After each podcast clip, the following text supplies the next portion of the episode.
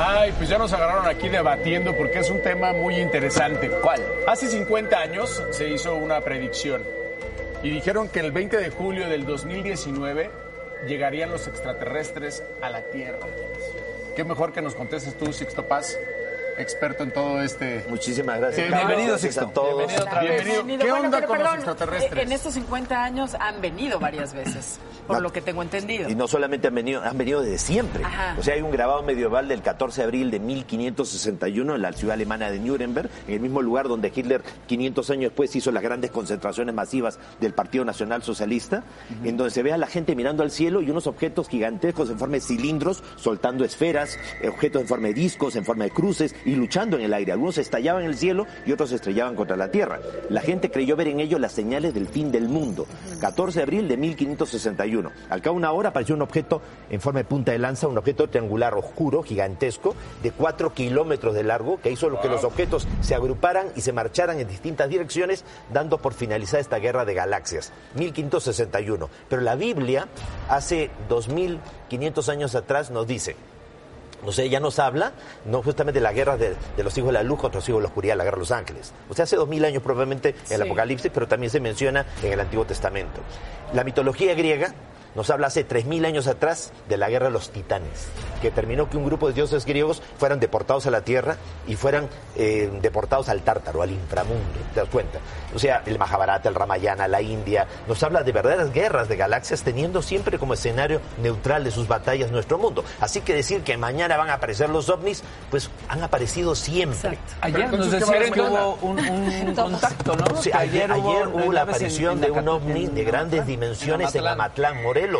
Ya ayer mismo, o sea, no- estamos hablando de mañana 20, o sea, estamos hablando de que ayer ya apareció. Referimos, nada más para que la gente entre en contexto, porque estamos diciendo que mañana es porque en el 69, en 1969, un medium brasileño que se llama Francisco Javier dijo que esta fecha llegarían los extraterrestres a la Tierra, pero como tú dices, Ahora, hace un... un- claro. y, y cumpliendo los 50 años del, Claro, del- pero de es la que el luna. chico Xavier ya era un medium, o sea, esas personas que incorporan espíritus. Él en la década de los años 60 dijo que llegó a incorporar al espíritu de Manuel. Emanuel, según la Biblia, sería Dios con nosotros, Jesús. Entonces, él comenzó eh, a canalizar, o sea, desplazaba su conciencia y esta entidad pues eh, le hacía escribir y a las cosas que él escribía, tiene más de 400 libros publicados, decía que a fines de los 60 iba a haber este, la llegada del hombre a la luna. Ocurrió tal cual. Profetizó de que se iba a producir un drástico cambio climático. O sea, ya, ya hablaba de todo eso. Ocurrió tal cual. Entonces él dice que esta entidad y las jerarquías de luz con las que él estaba en contacto le habían dicho que se iniciaba una moratoria de 50 años de prueba para la humanidad, que si la humanidad aprendía, si no aprendía a convivir consigo misma y con el planeta, Imagínate. ya vendría Esto. una tercera guerra mundial para fines del año 2019, de julio del, julio del 2019, una ter- terrible tercera guerra mundial que incrementaría mucho el cambio climático y se llevaría de encuentro a la mayor parte de la humanidad. O sea, Y hemos hecho todo eso, no hemos Sí, claro, Tenemos en este momento a la flota, a la flota norteamericana con eh, eh, submarinos nucleares, con portaaviones nucleares, bombarderos nucleares frente a Irán. Tenemos en este momento también a este eh, cantidad de personal ruso militar en Venezuela. Tenemos al líder norcoreano lanzando misiles como si fueran fuegos artificiales. Pero entonces Por quizás favor. se refiere a que ya no, o sea, no solamente van a ser perceptibles como objeto volador no identificado, sino que vamos a tener un contacto más directo con ellos. Naturalmente que sí. O sea, él profetizaba no precisamente que el 20 de julio se iba a dar el contacto definitivo, sino que a fines de julio, si es que la humanidad no no se veía tentada en una tercera guerra mundial, ya nunca más se produciría una ¿Y tercera guerra mundial, lo cual es una profecía muy positiva. O sea, si logramos que este mes termine Claro. sin ninguna guerra mundial, Ya la armamos ya nunca más este ocurrirá. ¿Cuál es la finalidad de que ya la nave llegó ayer? Ya, ahora están aquí y ahora qué O onda? sea, si no se produce esa tercera guerra mundial, se va a liberar tal cantidad de información por parte de los gobiernos sobre la realidad de la existencia extraterrestre que eso va a facilitar un encuentro oficial, definitivo, con los pero extraterrestres. ¿por qué lo hacen tan misterioso? A ver, ¿qué ha sido el, ¿Los el extraterrestres gobierno? mismos? O sea, ¿por qué, por qué Porque ha sido lo- tan lo han misterioso a lo largo de todo este durante tiempo? tanto tiempo, Sí. ¿no es cierto? Y no es un tema fácil. Durante, durante mucho tiempo negaron que existía el Área 51, ¿no? Y sin embargo, en el 2013 la CIA declaró sí, el Área 51 existe, pero no tiene nada que ver con los extraterrestres. Oye, han negado durante décadas la existencia de esa base y ahora dicen que sí existe, pero no tiene nada que ver con los extraterrestres. Por favor. bueno, entonces que va a haber un grupo difícilmente de creer. personas que se van a meter también. Bueno, ya el gobierno poco, norteamericano ¿no? avisó de que este, no van a permitir. Y realmente no es fácil que tú ¿Qué entres una en base aérea. área 51? En el área 51 están los restos de la nave que se estrelló ya en 1947. El 2 de julio del 47, un ovni se estrelló en una finca, un granjero llamado Mark Brazel, a 120 kilómetros de la base aérea Roswell, ya, y los restos de la nave, los tripulantes fueron llevados primero al hangar 18 de la base aérea Wright. O ¿Los sea, tripulantes hacia el también? área, Sí. eh, a la base de Roswell, donde practicaron una primera necropsia. De ahí los restos de la nave los tripulantes al hangar 18 de la base aérea Wright Patterson en Dayton, Ohio, donde está el control de armas extranjeras de los Estados Unidos.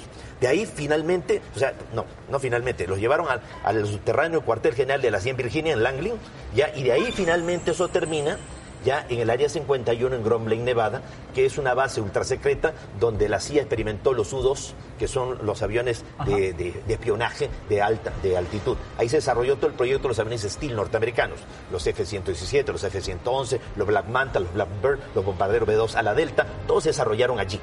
Entonces, mucha esa tecnología, como tú lo decías, Sí, de, de ¿no? la tecnología de que tenemos eh, actualmente eh, digital, que toda justamente la trajeron de estas naves Sí, esa- que traían esta O tecnología. sea, y han reversing technology es precisamente na- es tecnología que ha sido incorporada de naves extraterrestres que se han estrellado en nuestro mundo. Oye, Sixto. Ahora, no se hubieran Wow. estrellado jamás. Ya, o sea, nuestra tecnología es incapaz de abatir un ovni. Esas naves han sido derribadas por otras que están cuidando la Tierra de quienes no vienen con buenas intenciones. O sea, hay de todo en el universo como hay todo en la ¿Y Tierra. por eso entonces es un secreto? ¿Les da miedo? Eh, Para los No somos nada, imagínate. mira, para los militares les da lo mismo, que sean extraterrestres o extranjeros. Desde el momento que un objeto volador no identificado invade tu espacio aéreo sin que tú lo puedas evitar, es un problema de seguridad nacional. Entonces, de cara a los contribuyentes, estás haciendo el ridículo, pues no puedes evitarlo. ¿Para qué existen militares? ¿Para qué existen fronteras si la frontera es una coladera? Por otro lado, el negocio más próspero en la actualidad, que solo compite en rentabilidad con el narcotráfico internacional, es la venta de armamento. Armas. Entonces, esos países que nosotros admiramos son grandes fabricantes y traficantes de armas. Si no existen guerras, las inventan. Entonces, si se demuestra que estos seres existen y no vienen con malas intenciones, tendríamos que unirnos todos como una sola gran nación frente a los visitantes. Mejor que nos te- encuentren eso te quiero unidos. y no preguntar. O sea, tú, ¿cuál sería tu teoría de por qué quisieran acercarse a nosotros los humanos, a nuestro planeta? Porque- Obviamente son seres con conciencia mucho somos más siembra elevada. de ellos. O sea, ellos nos sembraron aquí. Sí. O sea, somos semillas estelares. Algún día nuestra tecnología nos permitirá viajar a otros planetas. ¿Y qué es lo que vamos a hacer allí? Colonias, vamos a hacer experimentos, vamos a sembrar vida. Y cuando surja vida, cuando surjan esos criollos terrestres, ya extraterrestres, ya llegó un momento en el cual cortarán vínculo con nosotros o nosotros lo cortar- lo cortaremos con ellos para que ellos se desenvuelvan solos, ya y quedaremos en los mitos y leyendas de esos otros pueblos, de esos otros mundos que los dioses, los enviados, los dioses o los ángeles Eso lo- vinieron y prometieron volver Y algún como día. los humanos Que son todos los la destruimos los Tierra. otros planetas también. Bueno, precisamente no es tan fácil que alguien se vaya a ir a destruir a otros planetas. ¿Por qué? Porque nuestra galaxia, la Vía Láctea, según mucha gente que ya afirma tener contacto con los extraterrestres, hay como una especie de gobierno.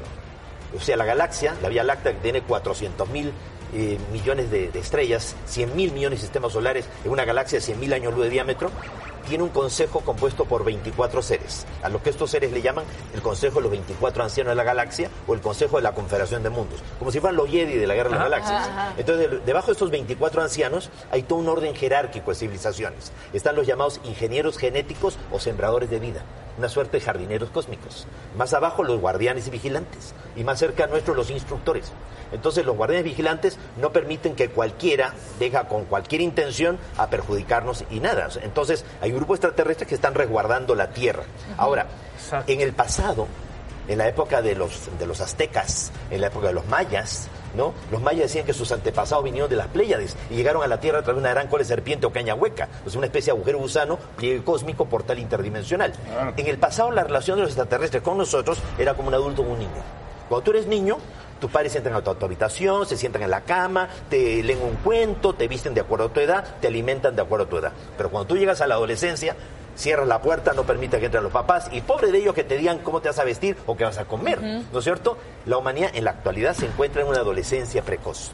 Y ellos están esperando, los extraterrestres, a que lleguemos a una juventud responsable que nos permita sobrevivir a la intolerancia, a la estupidez, a la necesidad, al egoísmo, y eso permite el encuentro definitivo. Ahora, ellos... No, pues ya nos Y Falta ellos le mucho. revelaron, o sea, entidades de luz y todo le revelaron a Chico Xavier que el plazo límite para todo esto era julio de 2019.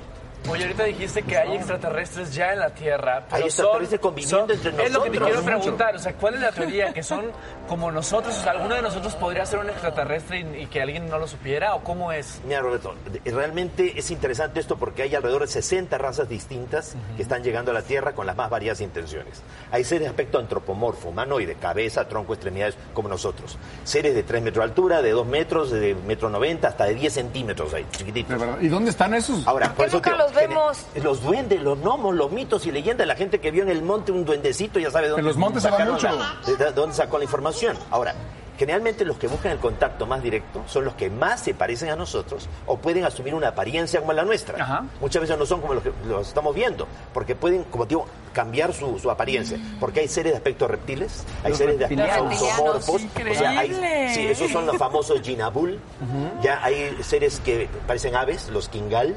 Tienes tú a los Urma o los Sekmet o los Sekem, que son los felinos. O sea, esto de los dibujitos animados de Thundercats y todo eso, pues no está tan lejos de la ahí. Qué realidad. maravilla, Ya, ¿no? Por eso te digo, existen los- también los seres anfibios. Pero miedo porque son peligrosos. No, miedo porque No, es algo porque diferente. si vinieran con malas intenciones, hace tiempo que nos hubieran hecho polvo, Claro, hubieran destruido claro. a la humanidad, Claro. no hubieran esperado que desarrolláramos armamento nuclear para defendernos. ¿Tú crees que ya nos relacionamos con alguno, a lo mejor dentro de grandes equipos como este, que hay 80 Maritza. personas, ¿tú crees que haya uno que a lo mejor puede ser extraterrestre? Hay más de uno de aquí que es de otro mundo. ¿De verdad? Claro, no, hombre.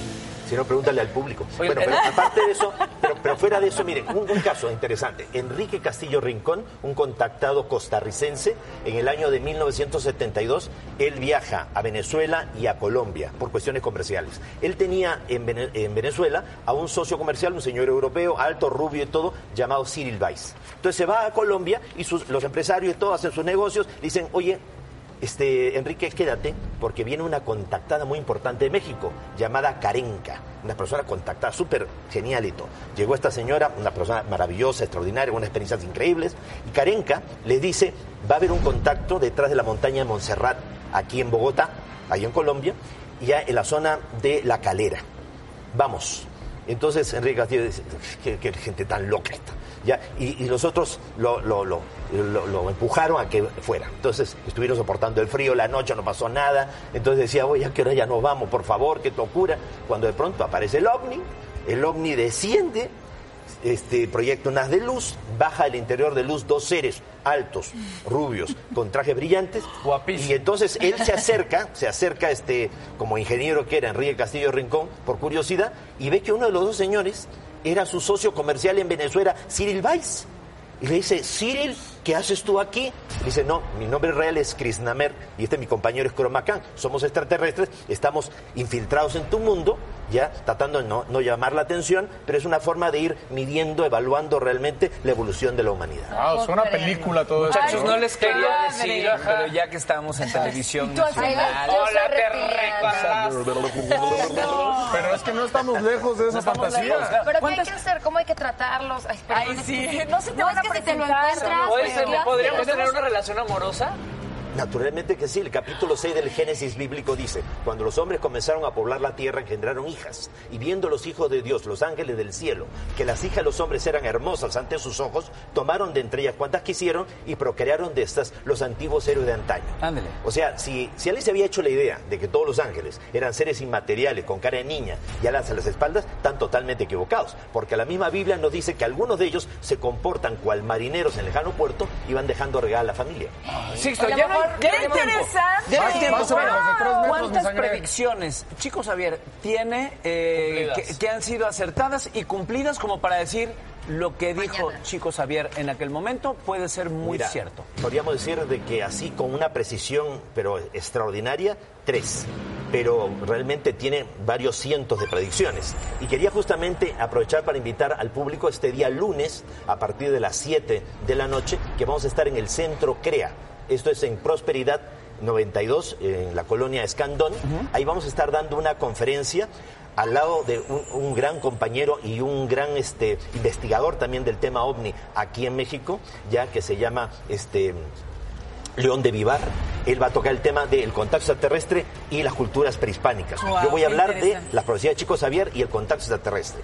7 de la noche, día lunes 22, pues en el centro CREA, allí en Prosperidad 92, Colonia Oye, a ver Escandón. si Gracias, regresas Sixto aquí con nosotros para ver qué pasó No, yo de de todas mañana maneras y tengo, con- les voy a estar enviando las Sas. fotografías que se tomaron Por allí en. Amatlán. En Amatlán. Y me estoy yendo a Amatlán en este momento. De aquí me voy para Amatlán para ver qué está pasando allí. Imagínense. Maravilloso, Seguimos con más. gracias. Qué Familia. interesante, sí. Debo decirles que... Yo, yo sí creo que sí, ¿va?